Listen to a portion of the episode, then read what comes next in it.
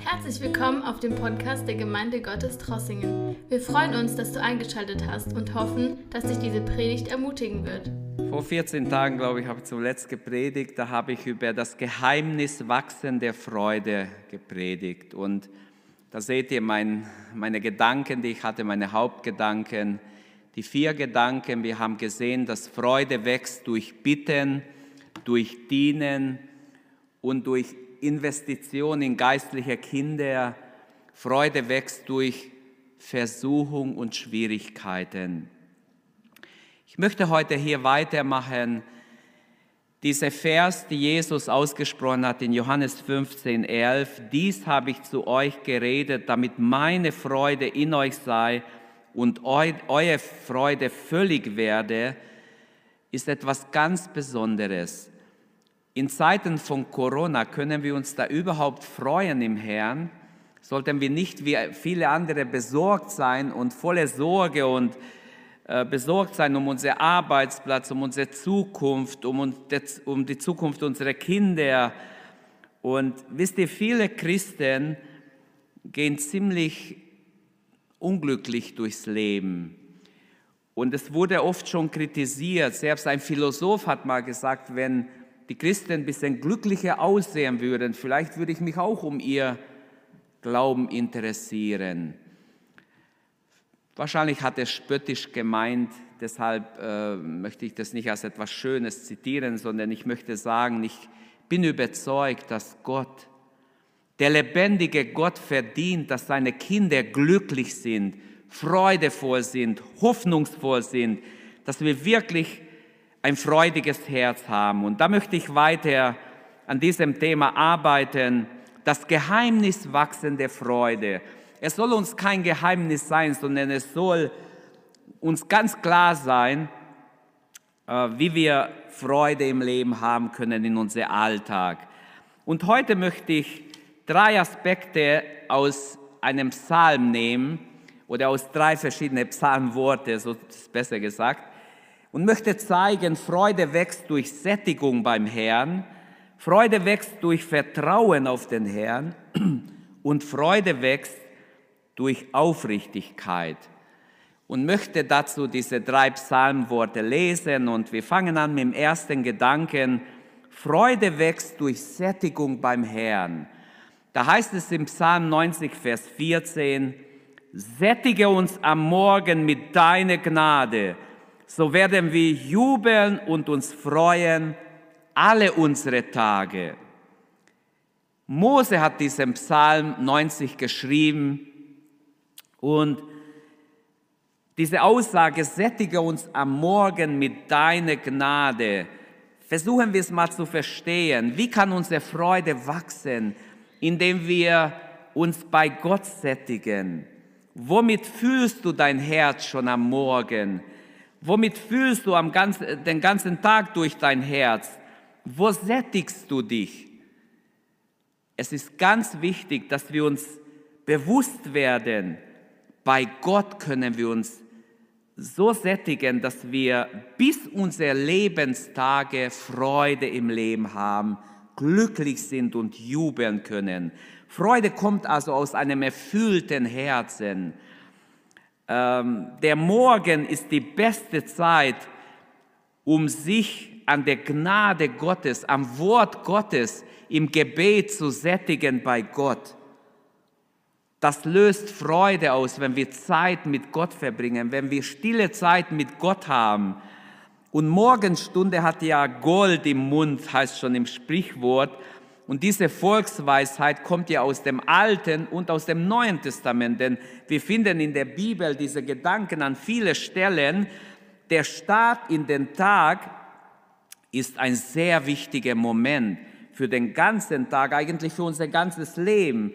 Das zeigt unsere Erfahrung und das belegen auch die Fachleute, die sich mit dem Wohlbefinden der Menschen befassen die sagen, wer spät aufsteht und dann hektisch und sorgenvoll, unaufgeräumt, ohne Frühstück und ganz schnell in den Alltag rennt, äh, ohne besinnliche Momente, vielleicht sogar in Streit aus dem Haus geht oder das Haus verlässt, also der wird natürlich einen ganz anderen Tag haben, als jemand, der früher sich sättigt mit der Gnade des Herrn, mit Gottes Wort, der sich Zeit nimmt, Gottes Wort schon am Morgen zu ihm sprechen zu lassen. Man kann den Tag ganz anders beginnen.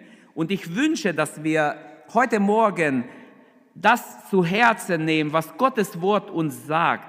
Sättige uns, das ist ein Gebet des Mose. Bete doch auch, Herr, sättige mich am Morgen mit deiner Gnade. Man kann ganz anders in den Tag hineingehen oder den Tag beginnen, indem wir uns Zeit nehmen und Gott eine Möglichkeit geben. Stell dir das so vor, Gott ist am Morgen bereit, er wartet auf dich, er möchte dich sättigen, er wartet mit seinem Mann, mit seinem Wort, er will es dir geben und er wartet vergeblich vielleicht, weil du gar keine Zeit hast. Aber Gott wartet jeden Morgen auf jeden von uns, auf alle seine Kinder. Er wartet, Gemeinschaft mit uns zu haben. Und in, uns, in unserer stressig mobilen Hochleistungsgesellschaft hat es sich längst herumgesprochen, dass man auch die Lebenszufriedenheit und Lebensbalance und das eigene Wohlbefinden unbedingt managen muss. Das wissen selbst Menschen, die ohne Gott leben, haben gemerkt, wenn sie das nicht tun, dann geht das Leben äh, ganz schief. Und die Persönlichkeit der Bibel, die Persönlichkeiten der Bibel, sie haben entdeckt, dass Morgenstunde Gold im Mund hat, was auch unser Sprichwort sagt. Und wie ich schon sagte, sowohl im Alten wie im Neuen Testament ist dieser Gedanke da. Und dieser Gedanke ist auch in diesem Psalmwort da. Sättige uns am Morgen ist das Gebet des Mannes Gottes Mose. Sättige uns am Morgen mit deiner Gnade. Überlegen wir mal alle, wie ist unsere Morgenstunde, bevor du zur Arbeit gehst, bevor du das Haus verlässt? Die stille Zeit trägt dazu bei, unsere Beziehung zu Gott zu vertiefen. Mit dem Begriff stille Zeit meine ich eine festgesetzte Zeit, wo du dir Zeit nimmst, dein geistliches Leben wirklich zu vertiefen in Gott. Allein mit Gott, du und Gott ganz allein und Gottes Wort darf zu dir reden. Es ist also eine Zeit der Stille. Das heißt nicht, dass du nicht betest oder nicht mit Gott redest, sondern eine Zeit, wo du mit Gott verbringst. Nicht einmal die Länge ist jetzt die erste Frage, sondern ob wir wirklich allein mit Gott sind, ungestört, ob, ob uns diese Zeit wichtig ist, ob wir diese Zeit uns nehmen. Im Psalm 5, Vers 4 heißt es, Herr, in der Frühe wirst du meine Stimme hören.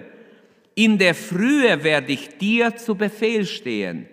Das heißt, David konnte sagen, Herr, ich werde schon am Morgen beten, Zeit mit dir haben, stille Zeit haben und wenn du mir etwas sagst, ich stehe dir zur Verfügung. Wäre eine schöne Einstellung. Ich finde es absolut gut und äh, nachahmenswert. In der Frühe werde ich dir zu Befehl sein und Ausschau halten. Ich halte Ausschau, was sagt Gott mir heute Morgen? Was sagt er mir? Und deshalb nehme ich Zeit. Stille Zeit ist wichtig für unser geistliches Wachstum. Auch Jesus hat gesagt in Matthäus 4, Vers 4, der Mensch lebt nicht vom Brot allein, sondern aus einem jeglichen Wort Gottes. Auch für unsere inneren Menschen brauchen wir Pflege, Hygiene, Stellt euch vor, ihr würdet euch sechs, sieben Tage nicht waschen. Jeder von uns würde stinken.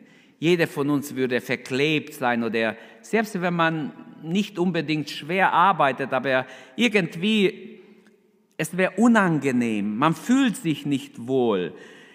Jeder von uns wäscht sich doch und wir äh, benutzen bestimmte Dinge, um, um frisch oder um auch nicht schlecht zu riechen, kein Schweiß soll äh, jemand riechen, der neben uns ist oder der an uns vorbeigeht. Also es ist uns wichtig, dass wir uns unser Körper pflegen, dass wir sauber sind und frisch sind und vielleicht ein guter Duft von uns geben. Dementsprechend ist unser geistliches Leben genauso, wenn wir es nicht pflegen, wenn wir es vernachlässigen, wenn wir nicht schon am Morgen uns sättigen an Gottes Gnade, an Gottes Wort im Gebet, dann stimmt etwas nicht, dann sehen wir verwahrlost aus, dann sieht uns Gott und er sieht, wie wir unsere inneren Menschen vernachlässigt haben. Wie traurig muss doch Gott denken, da ist mein Kind, der hat schon sechs Tage nicht geduscht. Ich meine jetzt geistlich, äh, keine Hygiene oder kein Pflege angewandt an seinen inwendigen Menschen. Was geschieht mit einem Christen, der regelmäßig geistliche Nahrung vernachlässigt, zu sich zu nehmen, der äh, diese Zeit am Morgen vernachlässigt? In Hebräer 5, Vers 12 und 13 wird uns ein Beispiel gesagt, ihr müsstet schon längst Lehrer sein, anderen helfen, die Babys im Glauben sind und ihr seid, ihr seid selber wie kleine Kinder, ihr selber braucht Hilfe. Das passiert, wenn man nicht schon am Morgen sich ein bisschen Zeit nimmt für sein geistliches Leben. Stille Zeit ist auch Ausdruck deiner Liebe zu Gott. Wenn ich keine Zeit nehme, kann ich doch sagen, theoretisch, ich liebe dich, Herr. Aber der Herr sagt, oh, da kriege ich nichts mit. Wenn meine Frau von, wenn ich zu meiner Frau sage, du, ich liebe dich, und sie sagt, du, da merke ich aber nichts, ja, dann muss ich spätestens da aufwachen und, und merken, ich habe sie vernachlässigt. Und wie viel mehr ist es auch geistlich so bei Gott? Unsere Beziehung zu Gott kann als eine Liebesbeziehung bezeichnet werden. Jeder Christ sollte eine Liebesbeziehung zu Gott haben. Die Bibel spricht von der ersten Liebe. Die Bibel spricht davon, dass das ganze Gesetz in zwei Geboten zusammengefasst werden kann. Da waren die Pharisäer dabei und Jesus hat gesagt, das ganze Gesetz kann man in zwei Gebote zusammenfassen. Liebe Gott von ganzem Herzen, ganze Seele, ganzem Gemüt und deinen Nächsten wie dich selbst. Und einer der Pharisäer war so überwältigt, dass er aus der Menge rausrief und Jesus lobte für so ein gutes Wort. Und es ist einfach wahr, dass unsere stille Zeit, die Zeit, die wir für Gott nehmen, ist der Beweis, dass wir den Herrn lieben. Unsere Beziehung zu Gott, wie sieht es aus mit der ersten Liebe? Jemand, der verliebt ist, der nimmt Zeit für seinen oder ihren Geliebten. Gott hat seine Liebe bereits erklärt, bewiesen. Er hat es erklärt, er hat es in Jesus bewiesen und wir dürfen es jeden Tag in Anspruch nehmen. Aber wie sollen jetzt unsererseits, Mose betet und erinnert uns, der Heilige Geist erinnert uns, dass wir uns jeden Morgen sättigen können. Aber Herr, ich lese heute zehn Kapitel und ich muss ganze Woche nichts lesen. Vielleicht denkt jemand so, ich, ich mache auf einmal Andacht für einen Monat. Das geht nicht. Denn schaut mal, am Beispiel vom Manna sehen wir, dass das nicht geht. Gott hat gesagt, jeden Morgen wird das Manna frisch fallen. Und wer zu viel sammelt, das wird vergammeln, wird einfach faul werden. Also Gott will mit uns permanent in Verbindung bleiben. Wer denkt, er kann ein ganzes Buch lesen und dann einen Monat die Bibel auf die Seite legen, der täuscht sich.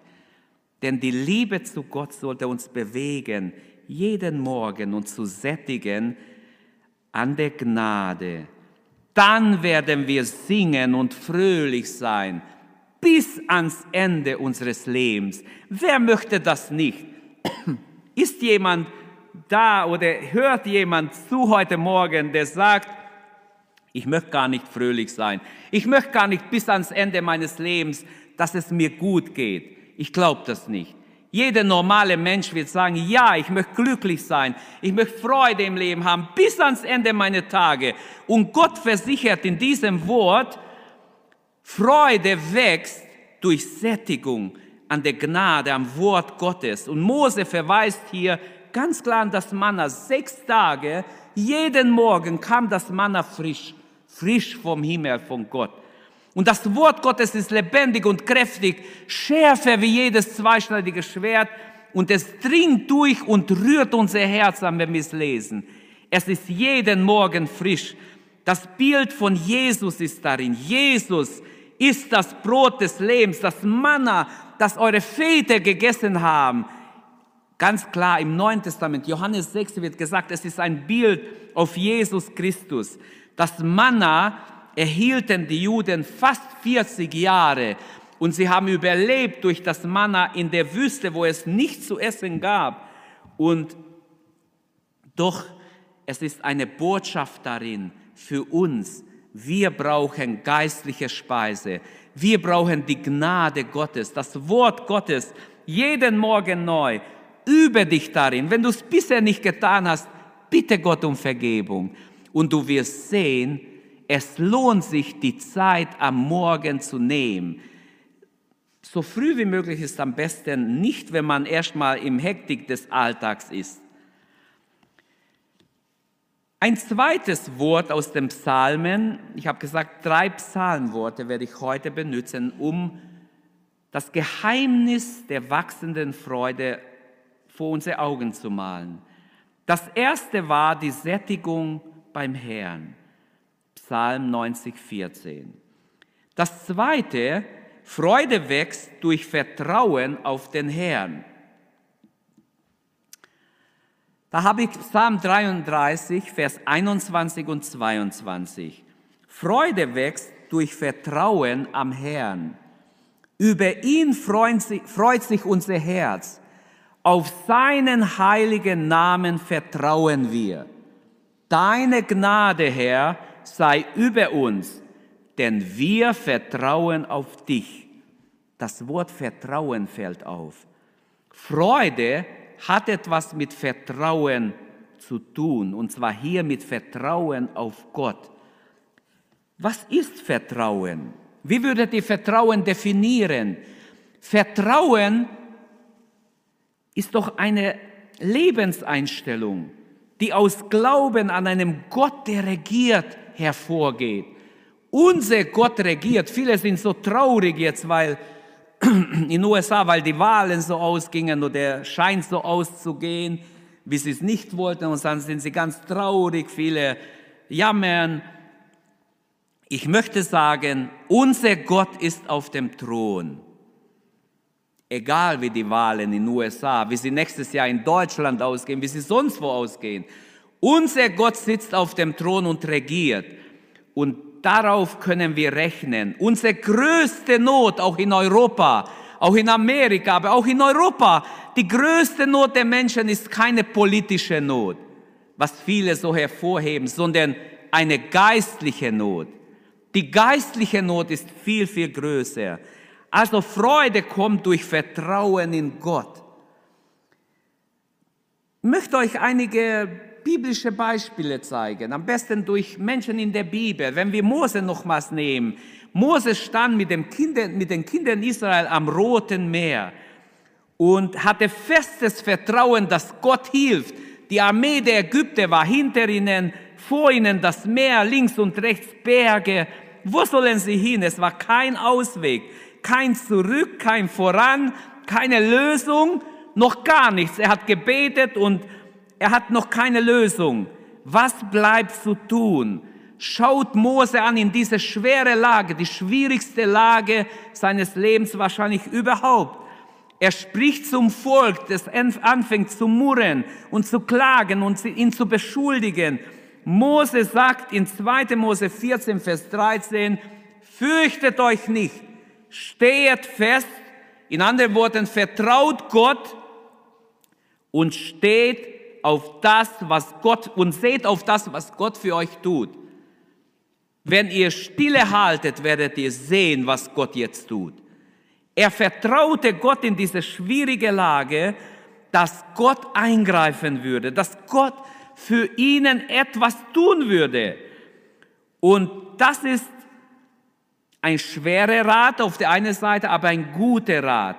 Bleib stille, warte auf den Herrn. Es ist schwer, still zu bleiben, wenn Verzweiflung uns flüstert,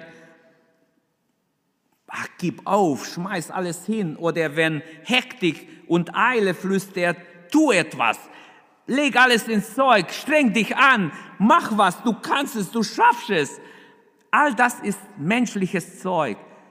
Wenn es darauf ankommt, wenn wir in schwierige Lage sind, müssen wir lernen, dass wir Gott vertrauen und wir werden trotz Not und trotz schwieriger Zeiten, trotz Endzeit, trotz Trübsal in der Endzeit, können wir erleben, dass unser Herz sich freuen wird, weil wir auf seinen heiligen Namen vertrauen. Ich möchte betonen, vertraue ihm an Gott, vertraue an seinen Namen, Vertrauen in Gott ist eigentlich eine, eine Quelle der Freude. Wenn ich Gott vertraue, daraus strömt Freude für den Alltag. Aber der Glaube wird nicht auf Verzweiflung, auf Hektik hören, sondern wird Gott vertrauen. Stehe fest und steht still, ihr Israeliten, steht still, ihr, die jetzt zuhört, ihr Gottes Wort hört und rechnet mit Gott.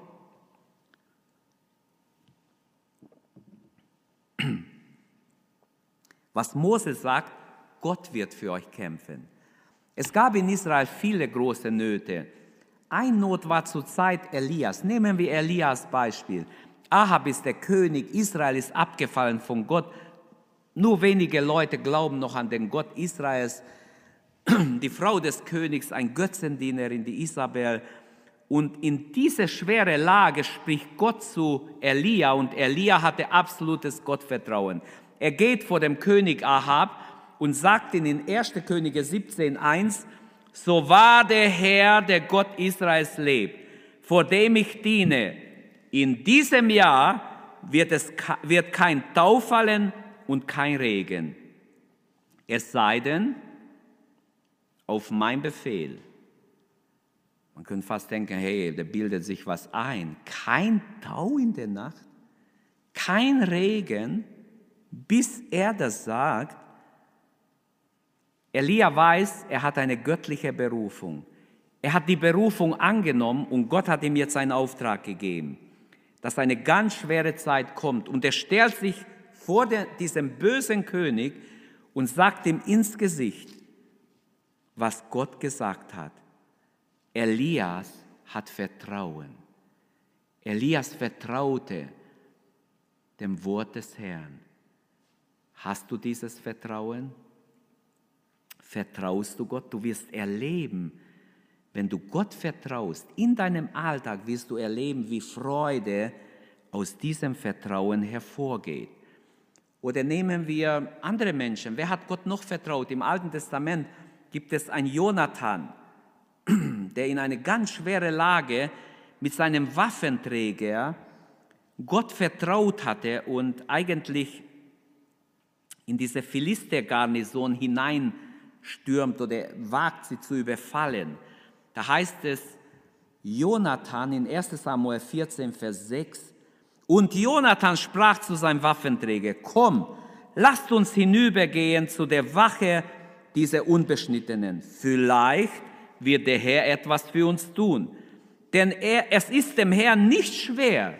Und schaut, dieses Wort sollten wir alle in, im Herzen, in unser Herz schließen. Es ist dem Herrn nicht schwer, durch viel oder durch wenig zu helfen. Er und sein Waffenträger fordern Gott heraus durch ihr Vertrauen, dass Gott für sie etwas tut, etwas Großes. Sie zu zweit gegen eine Armee, aber Gott ist mit ihnen gewesen. Und wenn wir die Geschichte weiterlesen, werden wir sehen, aus ihr Vertrauen in Gott kommt große Freude nachher, nicht nur für sie, sondern für ganz Israel. Wir könnten auch David, den König David, als Beispiel nehmen. Er war ein besonderer Mann, der Gott vertraut hat oder einer, der besonders Gott vertraut hat, der einfach sagt, der Herr ist mein Licht und mein Heil.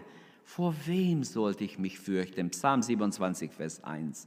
Vor wem sollte ich mich fürchten? Und dann erzählt er weiter im Vers 2, aber wenn wir Vers 3 lesen, mag eine Armee mich belagen, sagt er. Mein Herz wird nicht verzagen, mag Krieg gegen mich toben, ich bleibe dennoch zuversichtlich. Dieses Vertrauen wünsche ich dir liebe Bruder oder Schwester, liebe Zuhörer, dieses Vertrauen von David. Mag kommen, was kommen mag. Mag es mit Corona ausgehen, wie es ausgehen mag, wie es Gott zulässt. Trotzdem vertraue ich dir. Trotzdem bleibe ich voll Zuversicht zu mein Gott. Oder wenn Kindern zuhören, ich möchte den Kindern sagen, Daniel, ihr kennt alle die Geschichte Daniel in der Löwengrube. Ich werde die Geschichte jetzt nicht erzählen, aber überlegt mal, wenn Kinder zuschauen, Daniel zeigt ein beispielhaftes, lebendiges Vertrauen auf Gott. Er schlug als junger Mann schon dem Obereunuch eine altive Kost vor und riskiert sein Leben. Er vertraut Gott als der König was träumt und er soll es auslegen. Er sagt, Moment mal, mit dem Töten der Weisen, wartet mal ein bisschen. Wir beten zu Gott, gibt uns ein bisschen Zeit. Und Gott offenbart ihm und er geht vor dem König und sagt dem König alles. Er ist später zum König Belshazzar gegangen und hält ihm seine Sünde, seine geistliche Blindheit vor. Und schließlich wird er dann doch in, der, in, in die Löwengrube geworfen. Und diese Löwen waren hungrig, aber wie hungrig? Sie waren sehr hungrig, aber der Engel Gottes geht mit und wenn die Löwen kamen, kann ich mir vorstellen, bang, hat er ihnen auf die Nase gehauen und sagt, haut ab, geht mal weg. Kein Löwe kann Daniel antasten, weil er Gott vertraute. Vertrauen als Quelle unserer Freude. Wir dürfen erleben in unserem Alltag. Die Frage ist, wem vertraust du? Auf was setzt du dein Vertrauen? Wenn wir dem Herrn von ganzem Herzen vertrauen, werden wir Freude haben. Freude wird als Resultat da sein.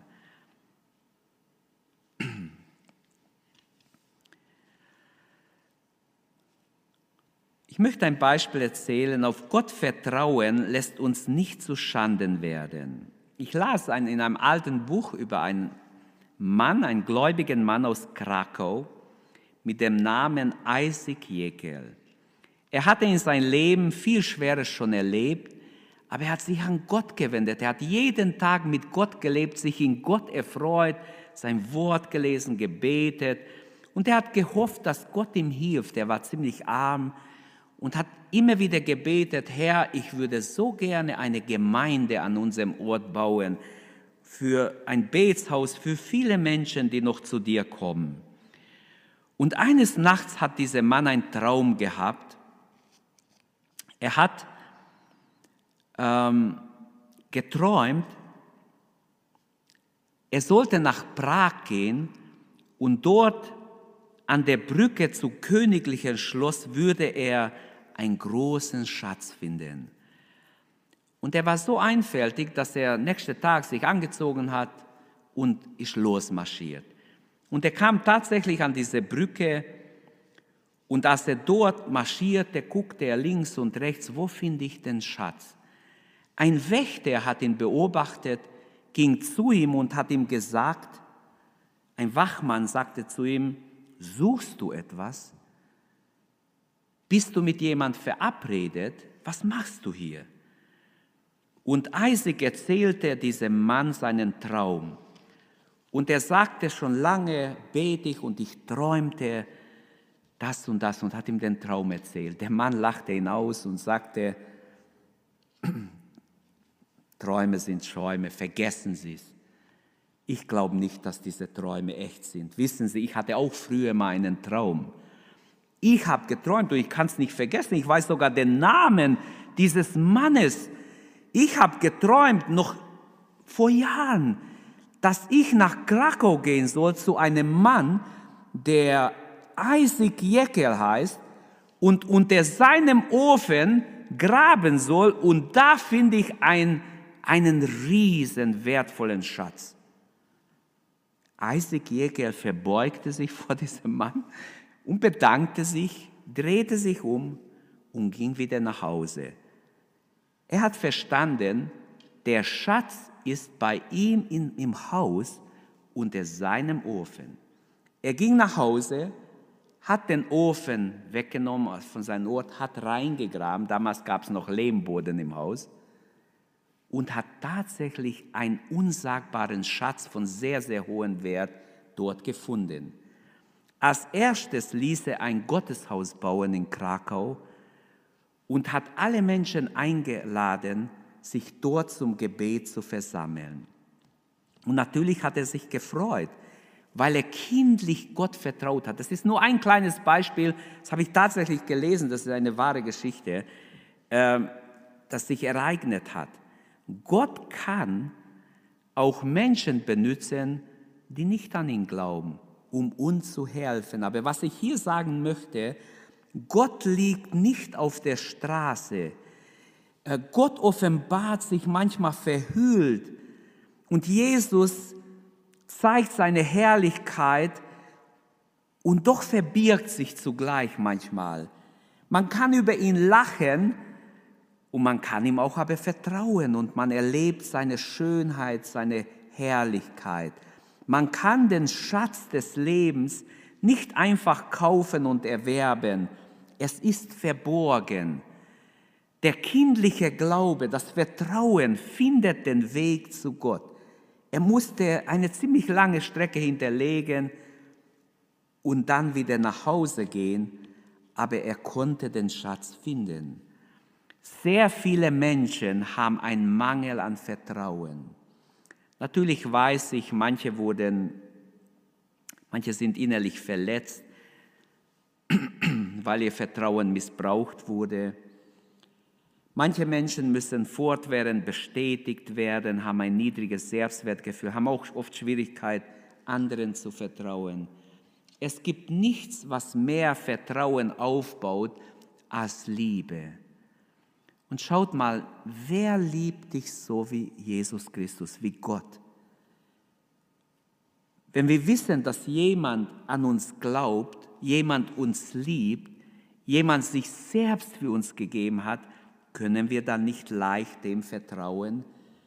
Diese göttliche Liebe wird in 1. Korinther 13 so beschrieben, die Liebe glaubt alles, hofft alles, die Liebe hält allem stand, die Liebe hört niemals auf.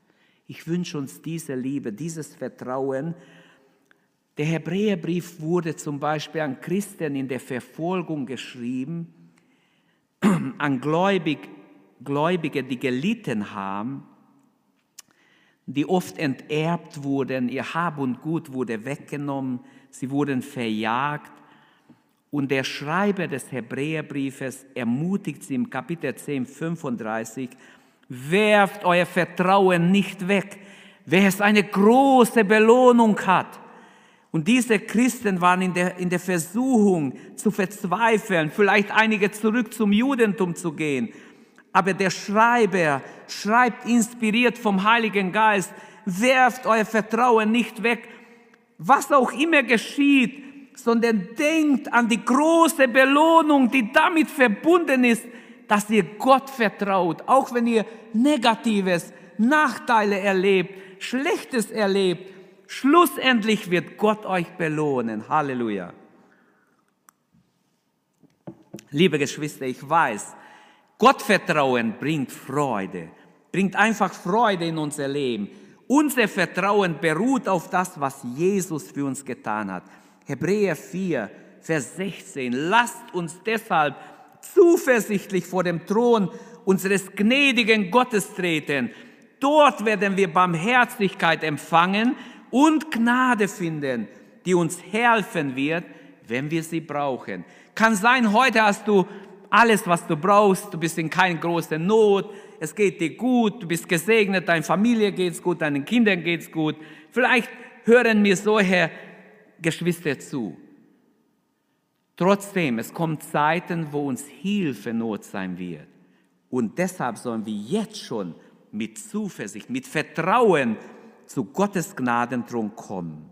Also wir haben gesehen, Freude wächst durch Sättigung bei Gott durch Gottes Wort, wenn wir uns damit sättigen. Freude wächst durch Vertrauen.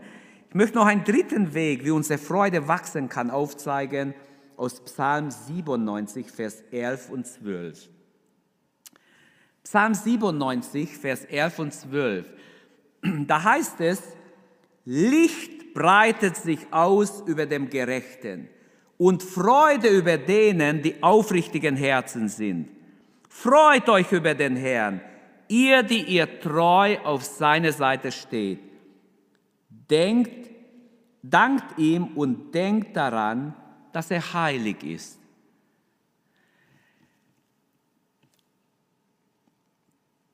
Bekenntnis schafft manchmal Gemeinschaft und löst auch von manche Sündenpaket, die manche mit sich schleppen. Da hat sich eine junge Mutter bekehrt, also ganz so jung war sie nicht mehr, also sie hatte zwei oder drei Kinder und die waren auch schon so, würde sagen, zwischen zwölf und fünf Jahre. Und diese, diese Mutter hat für ihre Mutter einige Jahre eingekauft. Die Oma konnte nicht mehr einkaufen gehen. Sie hat immer von der Mutter Geld bekommen und dann eingekauft. Und bevor sie sich bekehrt hat, hat sie das einige Jahre gemacht. Jetzt hat sie sich bekehrt und plötzlich kriegt sie ganz schlechtes Gewissen. Ich habe ja beim Einkaufen für meine Mutter immer was auf die Seite gelegt. Immer ein bisschen mehr, ein bisschen für mich genommen. Und jetzt hatte sie ganz schlechtes Gewissen und dachte, Mensch, ich werde für meine Mutter ein ganz großes Geschenk machen. Und sie hat ein riesen Geschenk für ihre Mutter gemacht und dachte, damit ist die Sache erledigt. Aber sie kam nicht zu innerer Ruhe. Nachdem sie sich bekehrt hatte, sich taufen ließ, irgendwie sie kam nicht zu innerer Ruhe. Ein, wie ein Stein lastete auf ihr Herz. Ich muss es bekennen, meine Mutter. Ich muss es meinem Mann bekennen. Am besten meine ganze Familie. Ich will frei werden. Und dann ist diese, diese Mutter plötzlich, hat sie ihre Kinder gerufen, ihren Mann gerufen und gesagt, du, ich muss euch was bekennen. Ich habe jahrelang meine Mutter betrogen. Ich habe ihr ein großes Geschenk gemacht und habe gedacht, jetzt wird diese Last vor mein Herz fallen. Aber leider ist die Last nicht weg. Ich empfinde, ich muss euch das bekennen, wir müssen beten, dass Gott mich endlich frei macht. Und so hat die Kinder mit großen Augen, es, es ist ihr sehr schwer gefallen, sie hat vor den Kindern und vor ihrem Mann das bekannt. Die Kinder mit großen Augen zugeguckt, wie die Mutter alles erzählt hat. Und was glaubt ihr, was die Wirkung war? Sie war wirklich frei. Sie haben als Familie zusammen gebetet. Sie war frei. Und plötzlich kam der älteste Sohn und hat gesagt, Mama, ich glaube, ich muss dir auch ein großes Geschenk machen. Kaum vergeht ein Tag, kommt der zweite und sagt, Mama, ich glaube, ich muss dir auch ein großes Geschenk machen. Ich habe manchmal in dein Geldbeutel was rausgeholt. Und so haben die Kinder alle gesagt, Mama, ich glaube, ich muss dir auch ein großes Geschenk machen.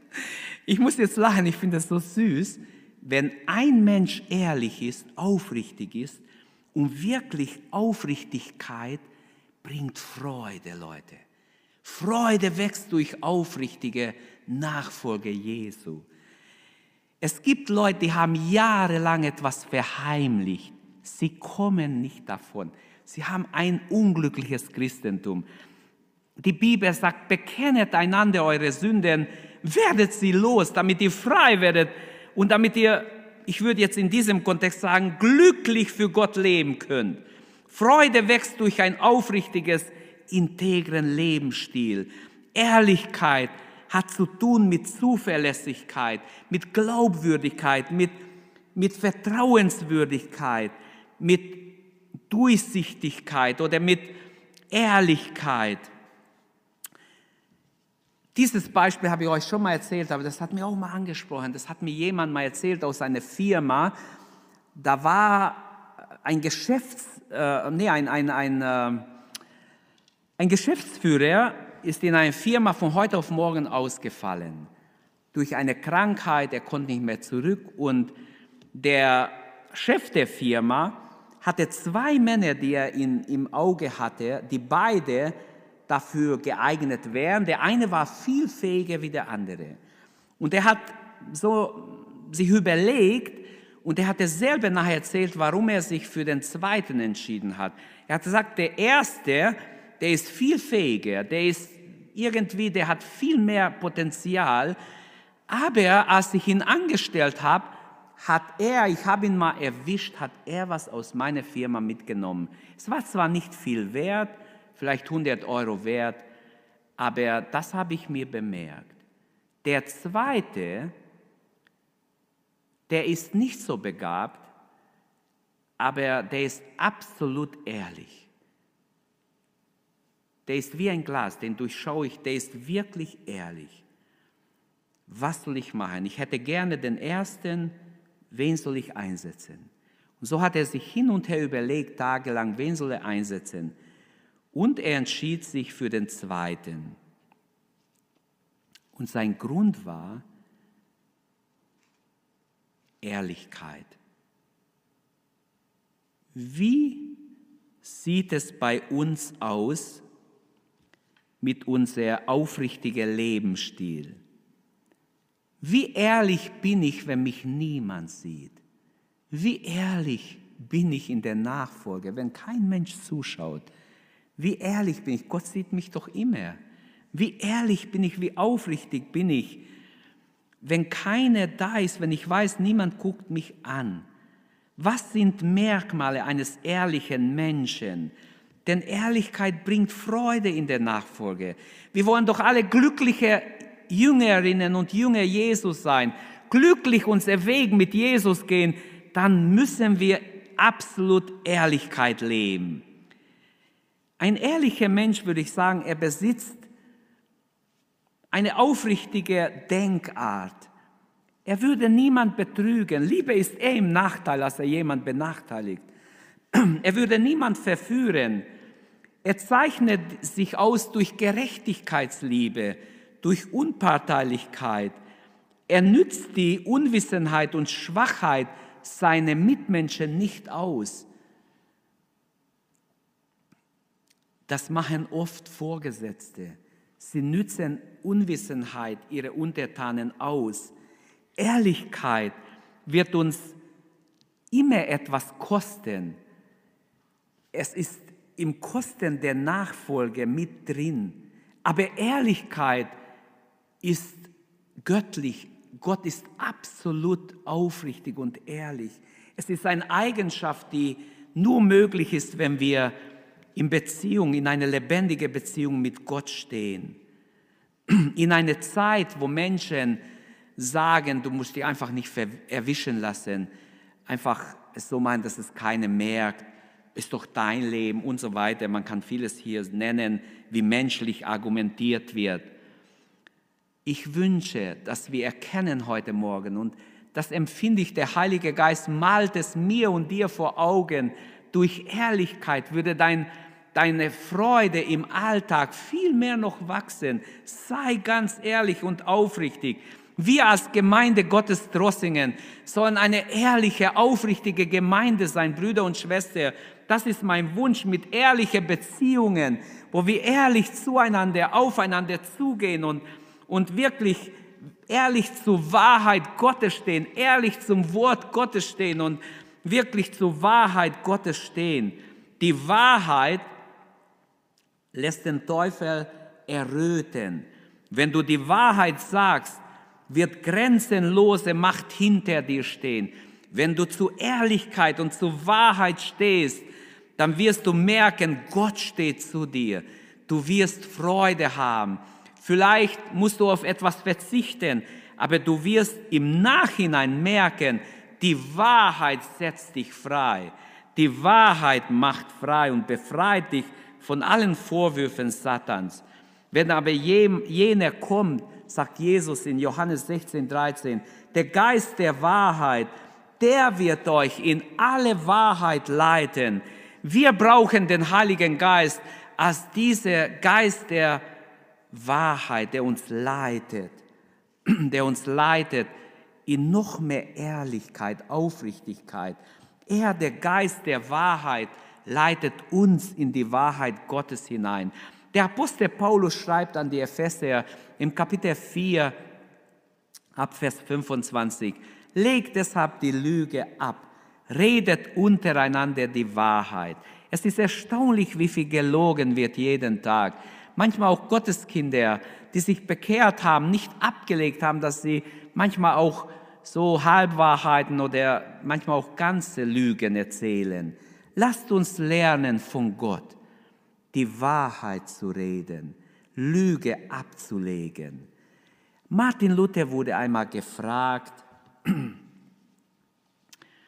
und er hat dann so eine Aussage gemacht, die habe ich bei ihm gelesen, Friede, wenn möglich, mit jedem Mann, hat er gesagt. Aber Wahrheit auf jeden Fall. Auf Wahrheit könnt ihr nicht verzichten.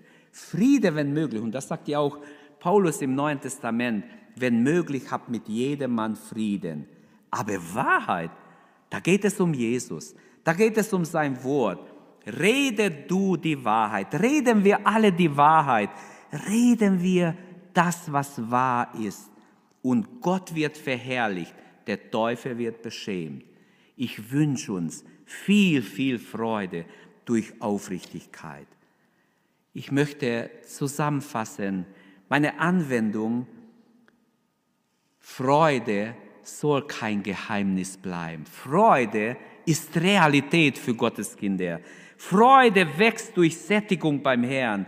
Sättige uns am Morgen, Herr, soll unser Gebet sein. Fange gleich an, gleich morgen früh wenn du es nicht gemacht hast. Fange an, sättige mich am Morgen, lies ein Wort Gottes, bete darüber, geh im Frieden aus deinem Haus mit Gottes Wort im Gedanken. Und wir werden sehen, wir werden erleben, du wirst erleben, wie Gott dein Herz erfüllt, wie dein Tag ganz anders verlaufen wird. Freude wächst auch zweitens, haben wir gesehen, durch Vertrauen auf den Herrn. Über ihn freut sich unser Herz. Auf seinen heiligen Namen vertrauen wir. Deine Gnade, Herr, sei über uns, denn wir vertrauen auf dich. Möge die Gnade Gottes über uns alle sein, über dir, über mir sein, weil wir ihm vertrauen. Und es wird auch so sein. Vertrauen ist diese Lebenseinstellung, dieser Zustand als Gotteskind, wenn wir vor Gott stehen, ihm vertrauen und wissen, er hat alles in seiner Hand. Freude wächst drittens durch Aufrichtigkeit. Haben wir auch gesehen. Licht breitet sich aus über dem Gerechten und Freude über denen, die aufrichtigen Herzen sind. Freut euch über den Herrn, ihr, die ihr treu auf seiner Seite steht. Denkt, dankt ihm und denkt daran, dass er heilig ist danken wir dem Herrn. Lasst uns bekannt sein als ehrliche Gotteskinder, als eine ehrliche Gemeinde, mit ehrlichen Beziehungen, mit aufrichtigen äh, Beziehungen untereinander, wo wir einander die Wahrheit sagen in Liebe und die Wahrheit leben, zur Wahrheit stehen in jeder Situation. Lasst uns dafür beten. Wo ihr seid jetzt, schaltet nicht aus. Lasst uns jetzt eine Zeit des Gebets haben. Lasst uns Gott bitten, dass wir wirklich wachsen in der Freude. Vater, im Namen Jesu bete ich jetzt, dass dein Heiliger Geist dein Wort anwendet in unser Leben, während wir dir gehorchen. Danke, dass du unsere Predigt angehört hast. Wenn dich die Botschaft angesprochen hat, dann teile sie gerne mit deinen Freunden und Bekannten dass auch sie diese Predigt hören können. Wir wünschen dir Gottes Segen.